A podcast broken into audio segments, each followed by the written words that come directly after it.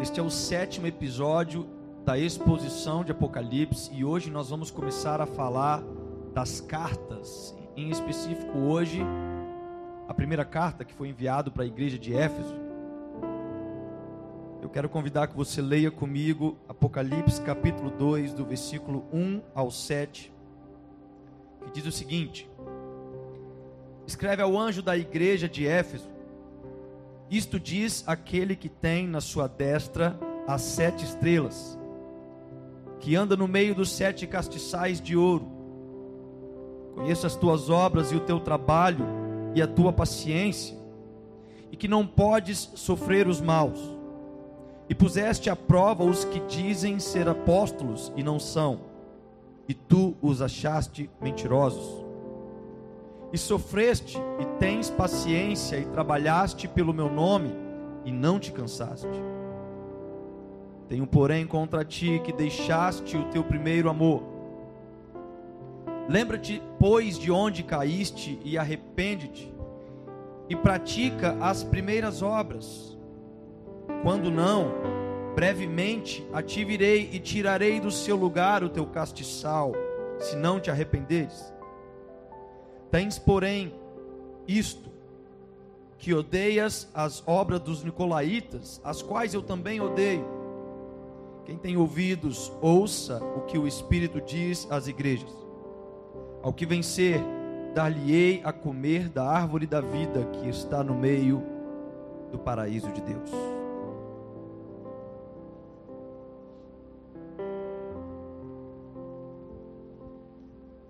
Localizada atualmente na Turquia, Éfeso foi a primeira igreja a ser endereçada às cartas colocadas em Apocalipse.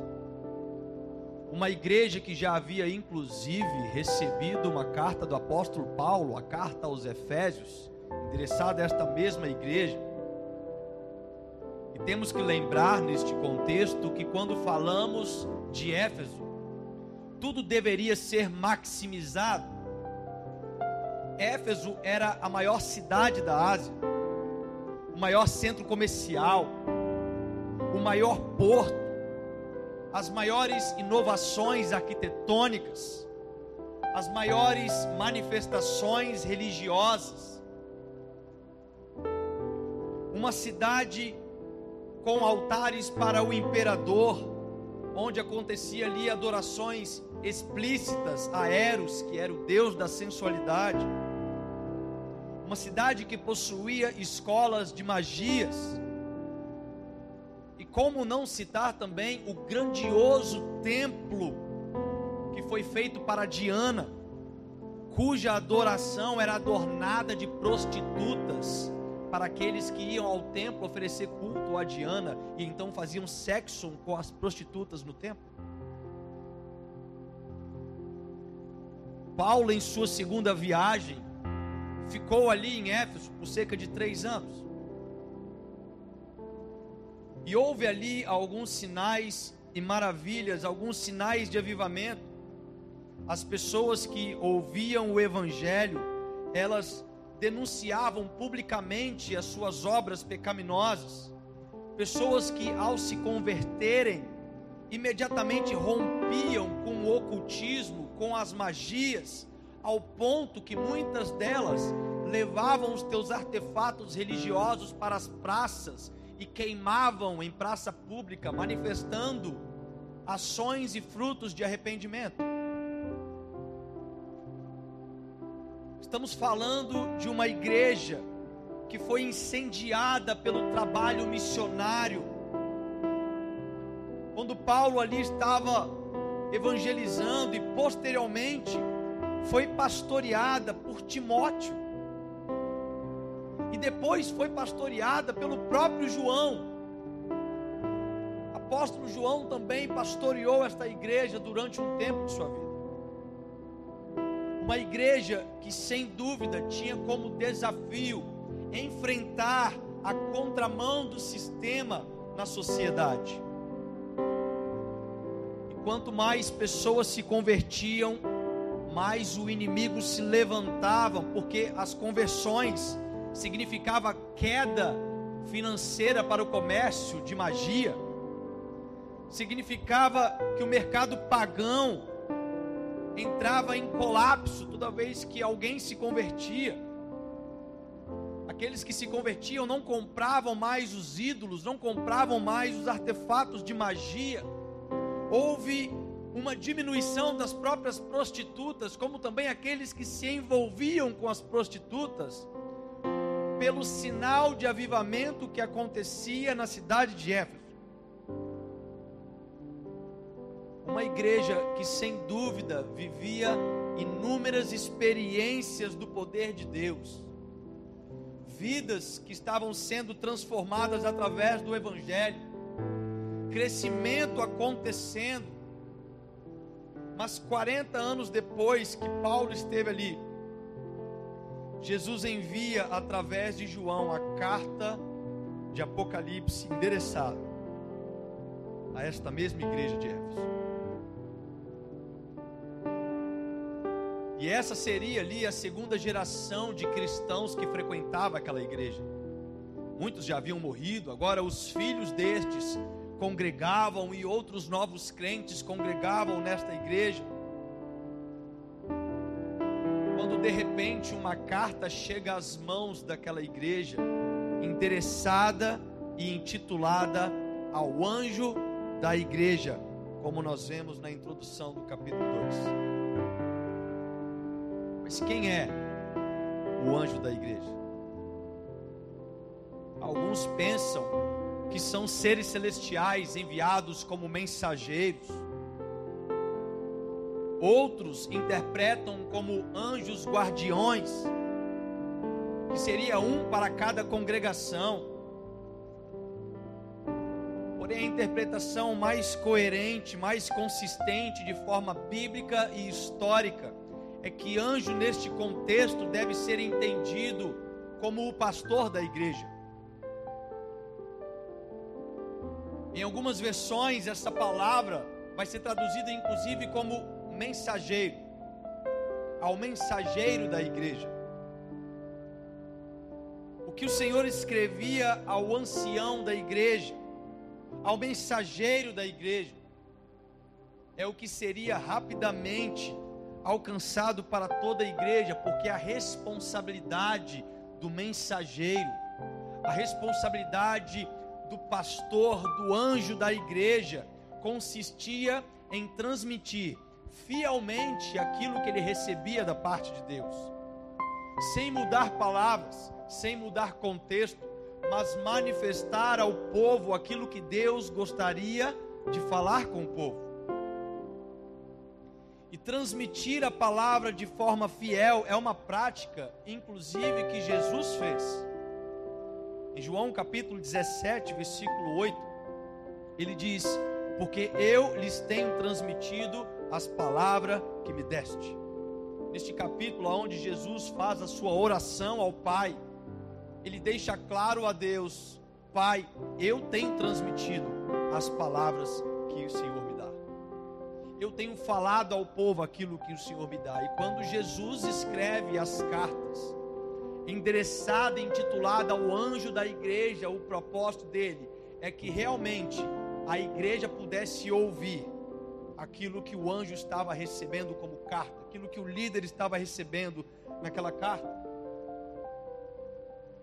O próprio Paulo também em sua segunda carta enviada a Timóteo, capítulo 2, verso 2 diz: e o que de mim, entre muitas testemunhas, ouviste, confia-o a homens fiéis, que sejam idôneos para também ensinarem aos outros.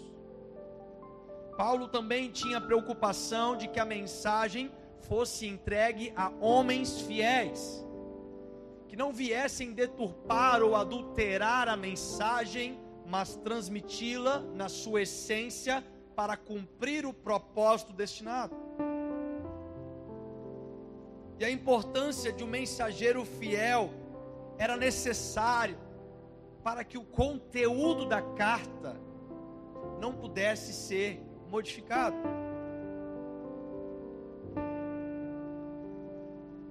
Como é pobre, irmãos, uma igreja que deixa de pregar fielmente a palavra de Deus uma igreja que não possui um mensageiro fiel à palavra, um mensageiro que, figurado aqui na, na figura de um pastor, se inclina de forma fiel a buscar a palavra com o coração e passar ao povo.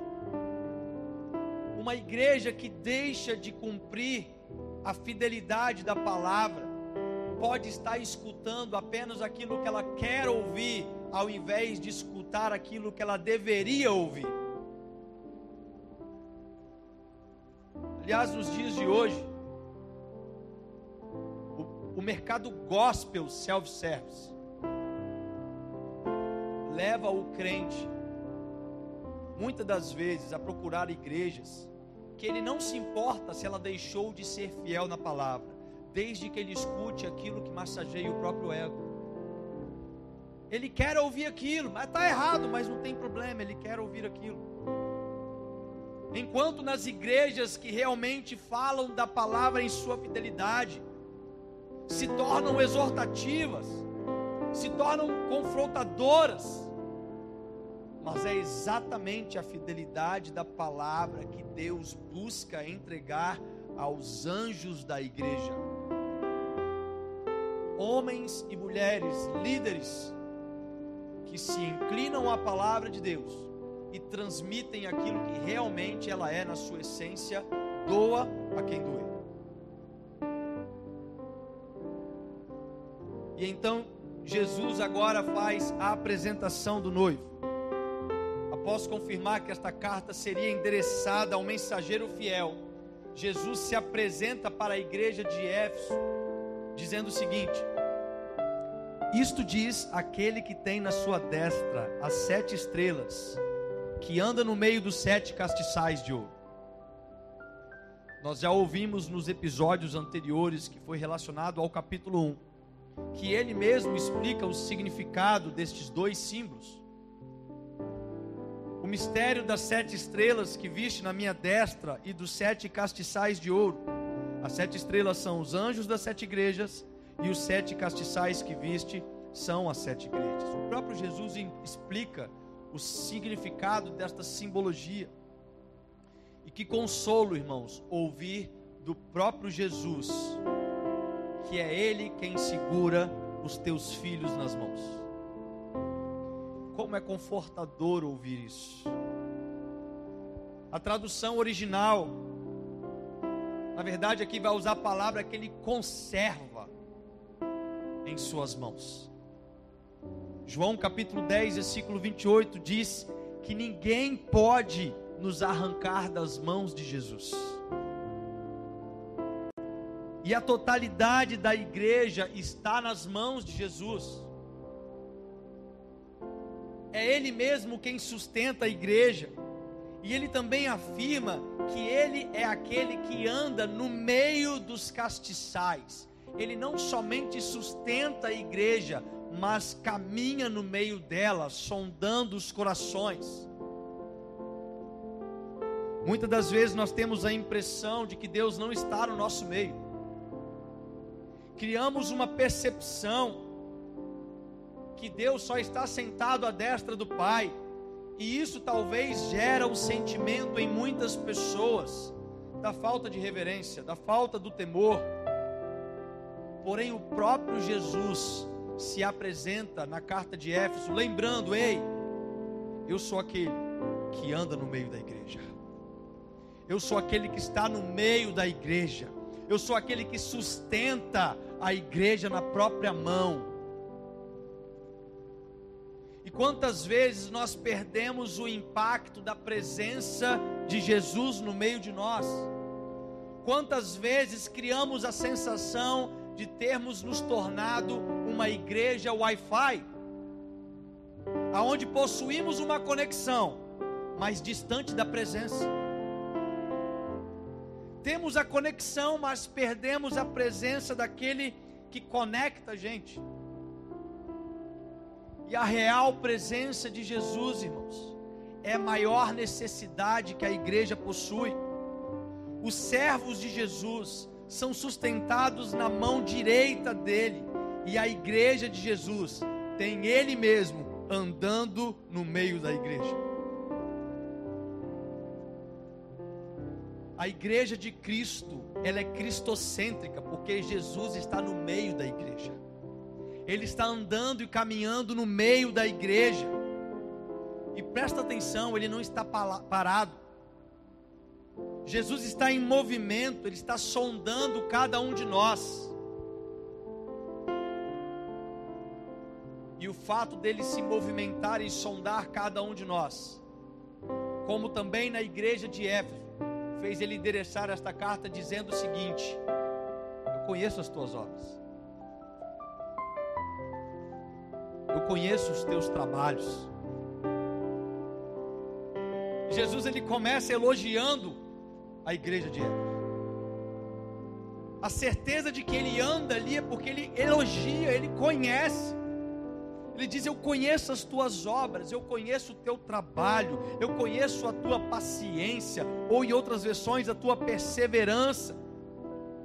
E que vocês não podem sofrer os maus, vocês colocaram à prova aqueles que dizem ser apóstolos, e perceberam que eles não são, são mentirosos. Descobriu que eles são impostores. E nós vamos perceber que existem duas características marcantes na carta endereçada a Éfeso: serviço e amor.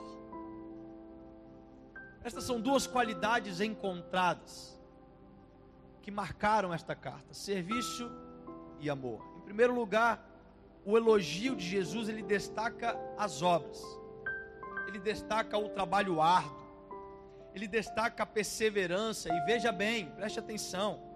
Eis uma igreja que trabalhava e trabalhava muito. E não era um trabalho litúrgico, era um trabalho árduo. Porque a liturgia da igreja, irmãos, ela é fácil de ser organizada. Mas Deus, Jesus não fala sobre a liturgia da igreja. Jesus fala de um trabalho árduo e perseverante. Trabalho que exigia perseverança, e aquilo que exige perseverança traz o entendimento que muitas das vezes os frutos não vêm instantâneo, as respostas não vêm no mesmo dia.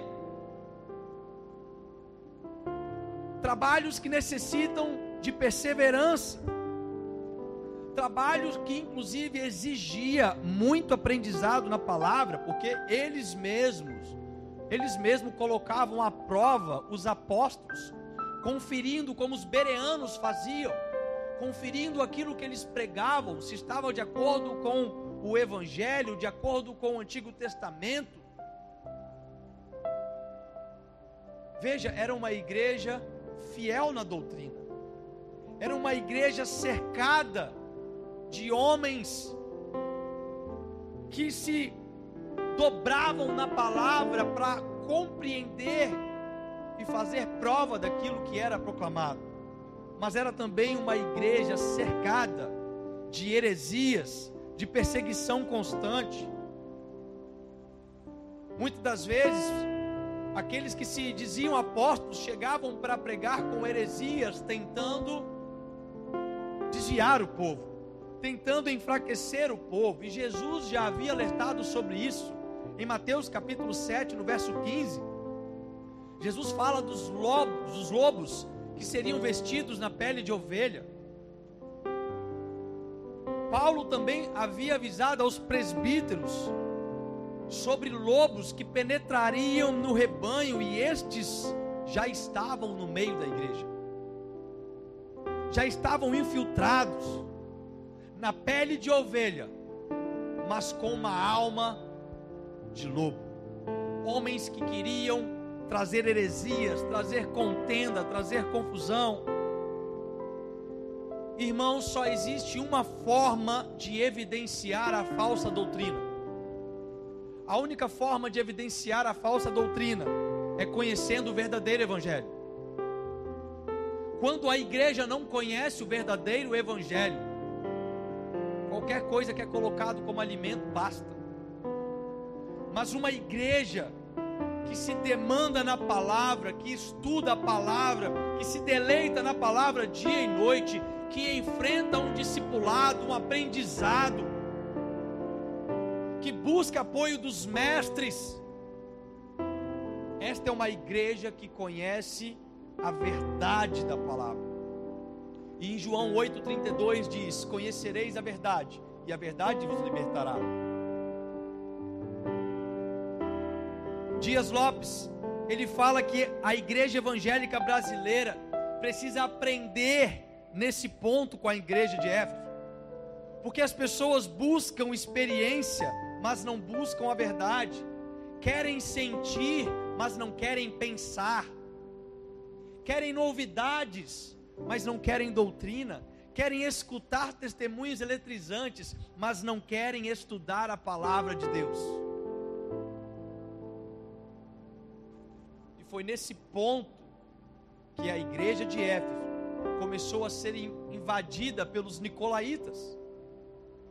No verso 6, Jesus afirma: Mas há uma coisa a seu favor. Você odeia as práticas dos nicolaítas, como eu também odeio. Jesus traz um elogio muito significante para a igreja de Éfeso. Olha, tem algo que vocês fazem que eu também faço. Tem algo que vocês fazem que eu que eu também odeio. Vocês odeiam as obras dos Nicolaítas como eu também odeio, mas afinal de contas, quem eram os Nicolaítas? Os Nicolaítas eram aqueles que pregavam uma nova versão do cristianismo, os hereges, um cristianismo liberal, um cristianismo sem, sem exigências, um cristianismo liberal, um cristianismo sem proibições. Os nicolaítas motivavam aos crentes a comerem das carnes sacrificadas. Os nicolaítas motivavam aos crentes daquele tempo a cometerem sexo antes do casamento. Queriam o tempo inteiro modificar a forma do evangelho, mas tendo o mesmo sentimento de ser um crente autêntico. Mas enquanto o evangelho autêntico ensinava a liberdade em Cristo, os nicolaítas pregavam a libertinagem na carne. E a única ferramenta que fez a igreja de Éfeso não ser enganada por este falso ensinamento foi o trabalho árduo na perseverança da palavra. Veja que os elogios são pontos que traz a expectativa que Jesus tem para a igreja. Isso são expectativas que Jesus espera da igreja, e como nós já aprendemos, as cartas enviadas às sete igrejas não se diz somente numa questão histórica, mas se diz também numa questão atual e como também futura. O conjunto das sete cartas vão manifestar a multiforme graça de Deus. O conjunto das sete cartas vão manifestar a expectativa que Jesus tem para a igreja a partir dos teus elogios, como também vai alertar aquilo que não tem agradado a Jesus no meio da igreja. Mas como que será que está a igreja nos dias de hoje, quando nós estudamos as cartas enviadas no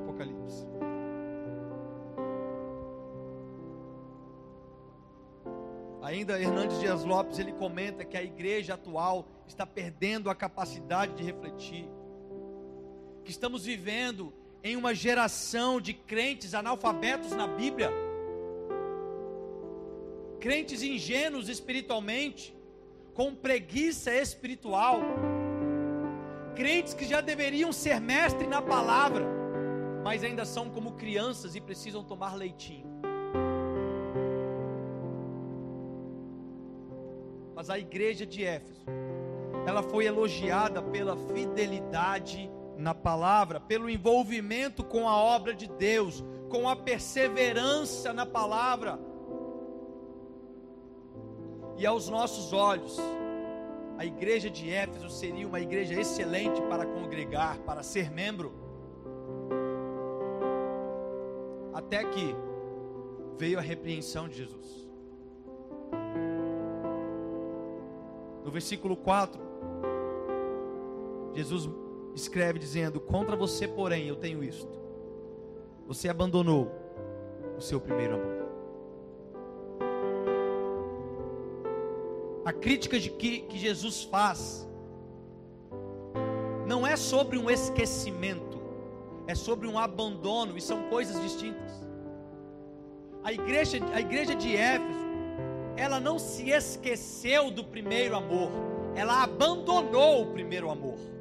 Abandono é algo consciente. Abandono é algo que se decide. Eu vou abandonar o primeiro amor. Não é um esquecimento devido à proatividade, não é um esquecimento devido a uma amnésia, não. É um abandono consciente, decidido. E isso rodava no coração daqueles irmãos na igreja de Éfeso. A igreja de Éfeso, ela foi elogiada pelo trabalho, mas ela foi criticada por ter substituído o amor pelo trabalho.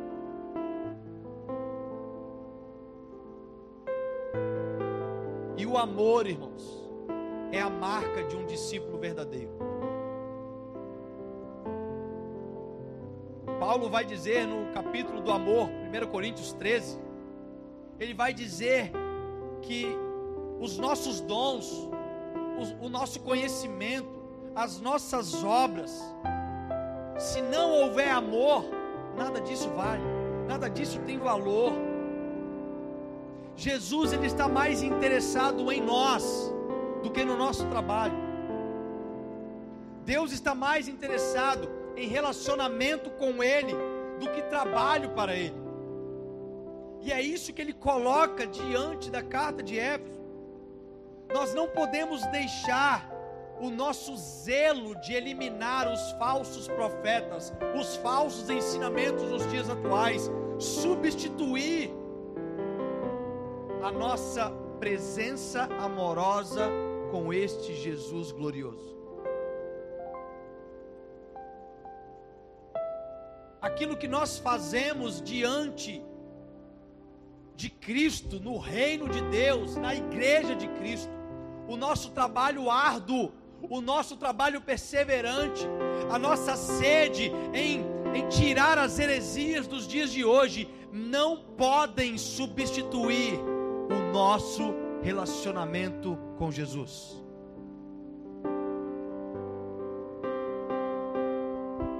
William Hendricks, ele diz que a fidelidade e amor não necessariamente andam juntas. Ele fala que uma esposa pode ser fiel ao teu marido, ainda que não ame o marido. Uma esposa, ela pode ser fiel sem amar o marido. Ela pode cumprir os seus deveres como esposa, porém não motivada pelo amor.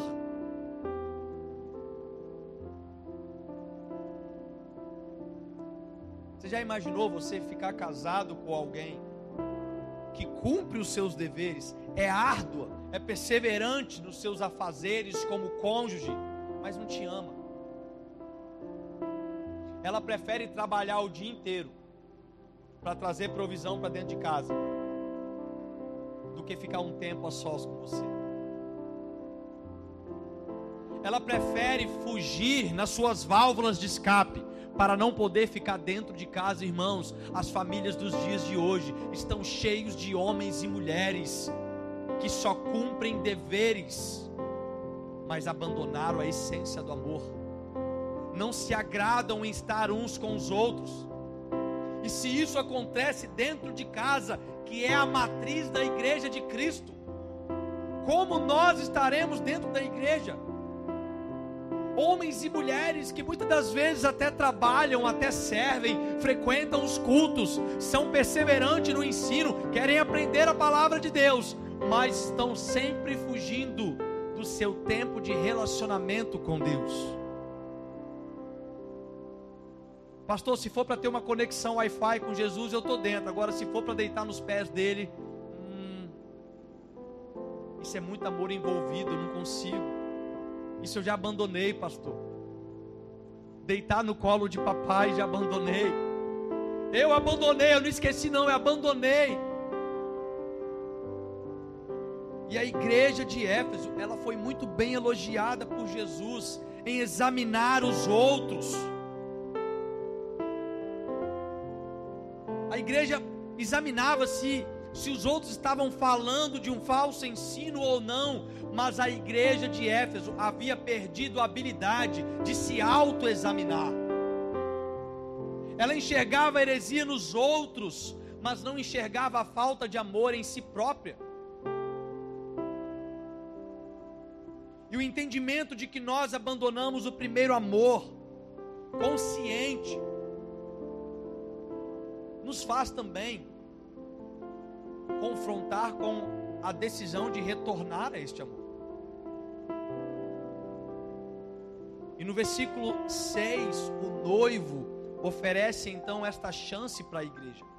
Jesus, ele não somente elogia, critica, mas ele oferece essa chance para que a igreja possa refazer aquilo que está errado. Ele diz: lembre-se de onde caiu arrependa-se e pratique as boas obras que praticava no princípio. Se não se arrepender, virei a você e tirarei o seu candelabro do seu lugar. Então a primeira ordem é se arrepender.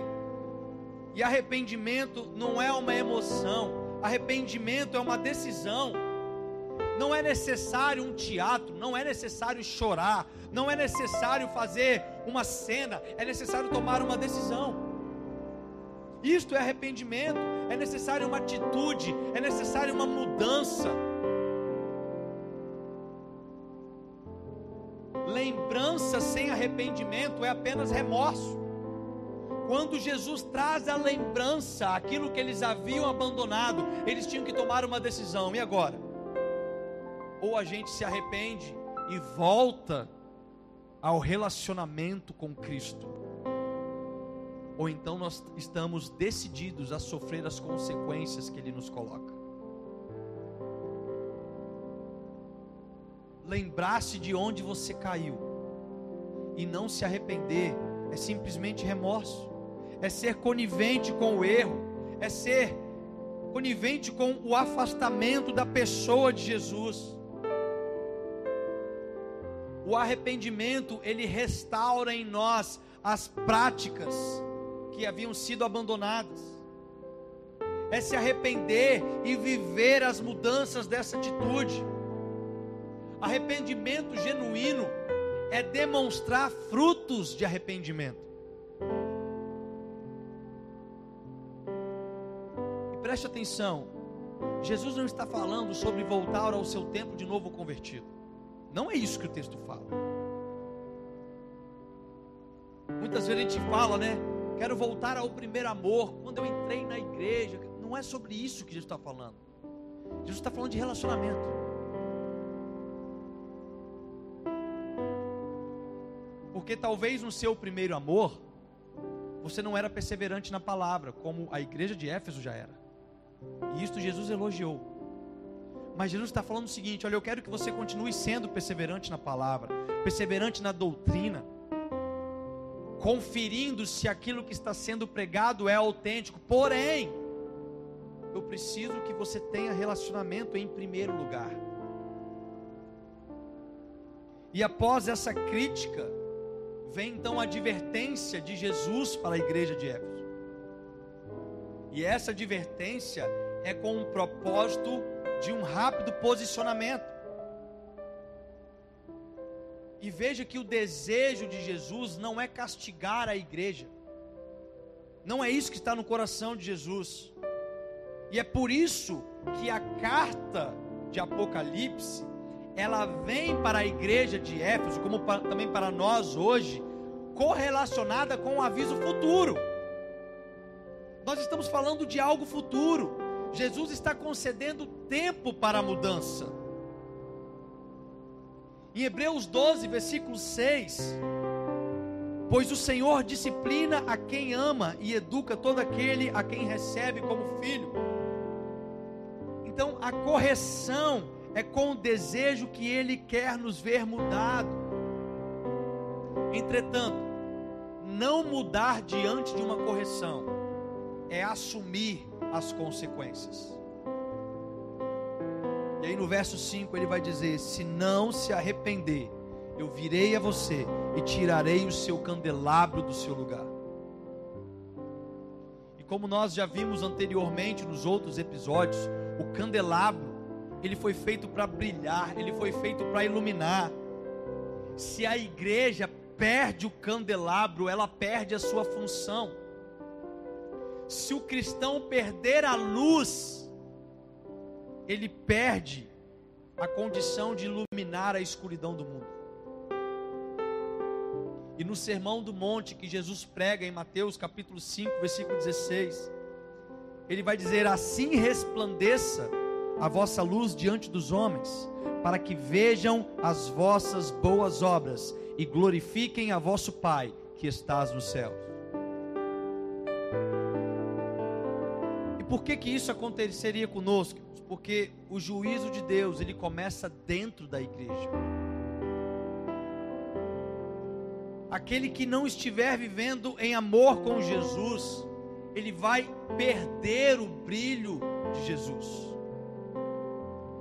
Porque nada vale se não tiver amor. Não adianta tempos lotados se não tiver amor. Não adianta ações sociais se não tiver o amor. E este amor não é vinculado ao próximo, porque o mandamento é amar a Deus sobre todas as coisas e ao próximo como a ti mesmo.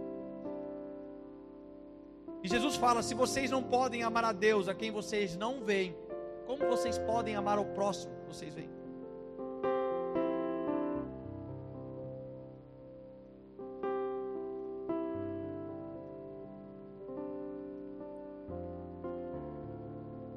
Este amor é o nosso relacionamento pessoal com Cristo. E nós somos sim um só corpo mas o que esta carta nos mostra em uma aplicação individual é que Deus tem algo a falar de forma pessoal com cada um de nós. Sabe por quê? Porque Deus conhece as tuas obras. Deus ele anda no meio da igreja e ele sonda os nossos corações. Os olhos de fogo do Senhor, quando se encontram com os teus olhos, te refinam, te purificam. E isso demonstra que Deus tem algo a fazer através da sua vida. E para Ele fazer através da sua vida, Ele necessita de um relacionamento com Ele. Jesus deixa uma recompensa para aqueles que se arrependerem e então praticar o primeiro amor. Ele diz: Ao vencedor darei o direito de comer da árvore da vida que está no paraíso de Deus. E a árvore da vida vai falar de vida eterna. E vida eterna é conhecer a Deus, e Deus é amor. Dentro das cartas, das sete cartas enviadas, nós vamos encontrar 22 promessas feitas aos crentes das igrejas. E a primeira promessa é essa deixada para Éfeso. E essa aplicação é colocada de acordo com a crítica apresentada para a igreja. No caso da igreja de Éfeso, Jesus está falando: aquele que vencer, ser perseverante no primeiro amor, ser perseverante no relacionamento, aquele que tiver isso, ele vai receber o prêmio, vai receber desta promessa. Um vencedor é alguém que amadurece nas áreas específicas que Jesus está enfatizando e se manter perseverante naquilo. As promessas colocadas nas cartas são recompensas celestiais que será dada a nós conforme as nossas obras. E isso é diferente de salvação. Nós precisamos interpretar isso de forma correta. As 22 promessas que serão colocadas nas cartas do, do Apocalipse são para os salvos. são para os salvos. Jesus endereça a carta a uma igreja de crentes salvos. E as 22 promessas não está vinculada com a salvação, está vinculada com as obras pós-salvação. Porque a palavra vai nos ensinar em Efésios 2, versículo 8 e 9, que nós somos salvos pela graça, mediante a fé, e isso não vem de nós, é dom de Deus, não pelas obras, para que ninguém se glorie. Então, salvação não depende de nós, salvação depende daquilo que Jesus fez por nós.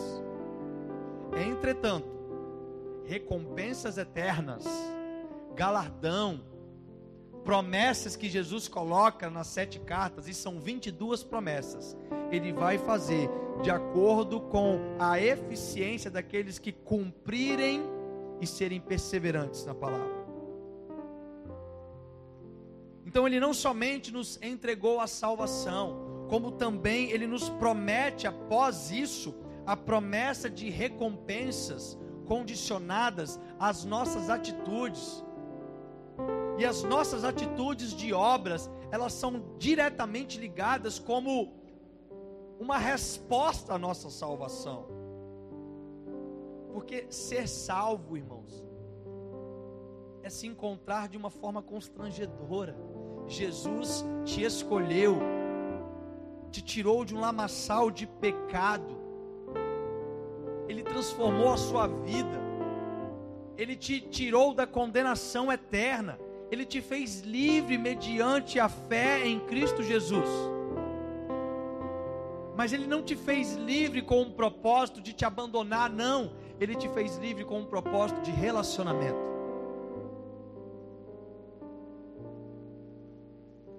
Nós deveríamos nos comportar com uma pessoa que salvou a nossa vida? Como que deveríamos nos comportar com uma pessoa que nos sustenta na própria mão e nada pode nos arrancar de lá? Então, em uma aplicação pessoal, a ler a carta que foi enviada para a igreja de Éfeso, onde que você estaria? Qual seria o posicionamento que você deveria tomar? Será que você tem sido aquele que talvez não tem se debruçado na palavra? Ou será que você tem se debruçado na palavra, mas deixou de lado como uma decisão concreta o relacionamento com Jesus? O primeiro amor.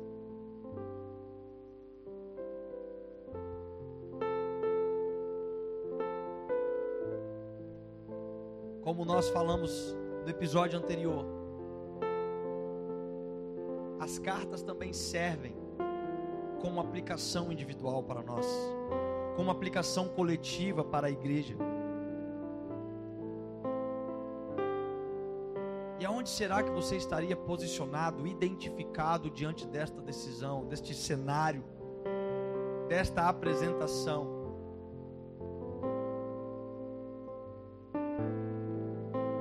Você tem trabalhado muito no reino de Deus, mas deixado em segundo plano o relacionamento com Ele, saiba que Deus não se agrada disso.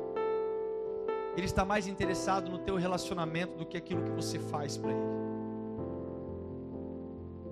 Ele é um Deus de relacionamento, Ele quer proximidade.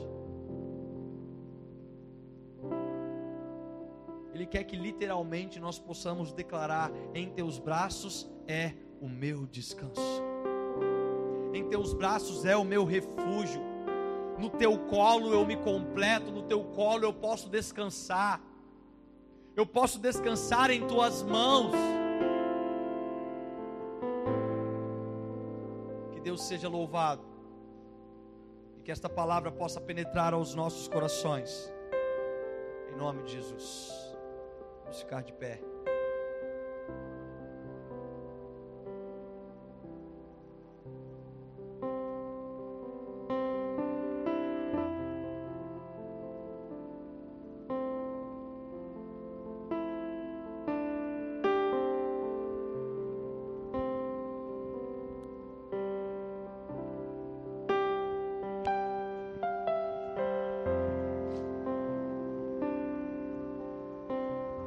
Nós vamos cantar mais uma música antes de encerrar.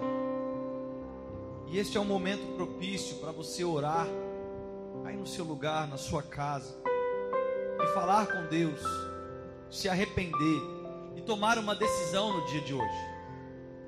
Compreendendo aonde você se identificou neste contexto, se decidir a uma mudança concreta.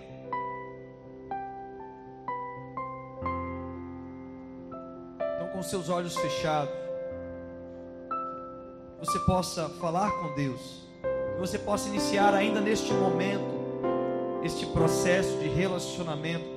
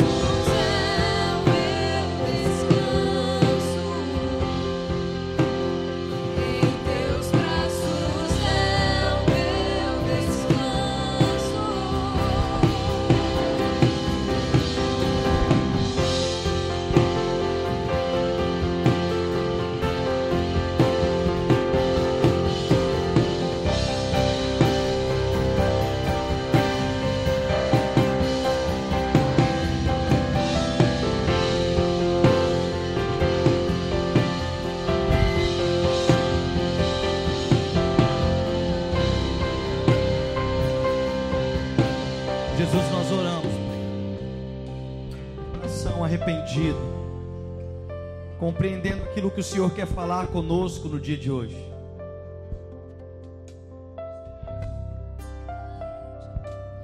Espírito Santo de Deus, nós pedimos que cada oração aqui realizada, manifestando um arrependimento genuíno, possa se transformar em uma decisão que nos demonstre frutos de arrependimento. Deus, que possamos viver dias de relacionamento contigo. não somente, Pai, nos debruçar na palavra, não somente sobre os elogios colocados, mas também nos posicionar diante daquilo que não tem te agradado e tomar um caminho coerente com os teus desejos, com a tua expectativa para com a sua igreja.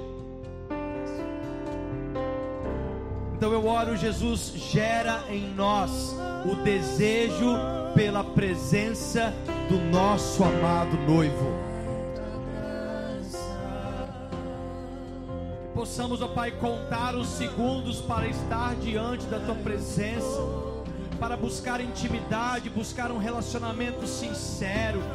Deus, seja no nosso quarto secreto, seja no nosso tempo sozinho contigo, seja no nosso tempo de ajuntamento, nós queremos e nós ansiamos a tua presença. Nós queremos viver a essência do primeiro amor.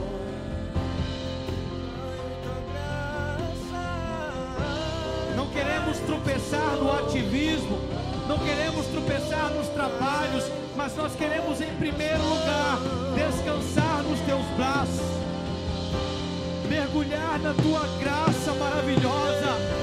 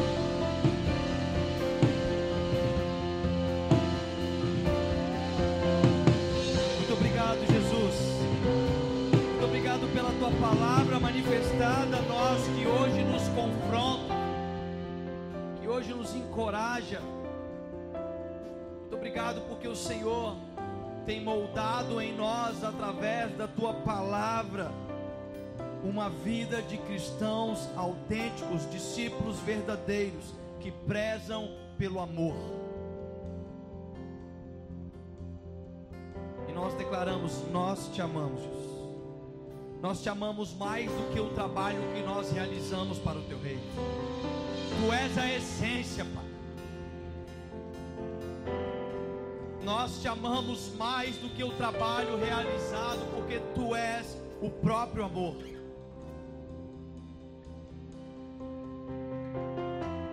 Deus seja louvado. Amém. E amém. Vamos aplaudir ao Deus. Amém. Aleluia.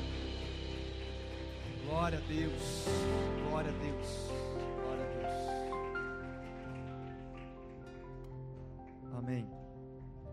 Irmãos, estamos chegando ao final. Eu quero agradecer a você que esteve conectado conosco, você que esteve aqui presente. Que Deus possa te guardar esta semana. Que Deus possa te livrar de todo mal, te dar a vitória. E que acima de tudo, que esta semana as tuas decisões, conforme esta palavra, sejam colocadas em práticas. Que possamos viver novas experiências em Cristo Jesus. Nós continuaremos com as programações que estamos mantendo na semana, nas nossas redes sociais, você consegue acompanhar todas elas. E que a graça de Deus, o Pai, que a unção de Jesus Cristo, Filho, e as santas consolações do Espírito Santo de Deus esteja conosco hoje, até o glorioso dia da Sua vinda. Nós oramos. Amém. Deus abençoe, uma boa semana e até a próxima.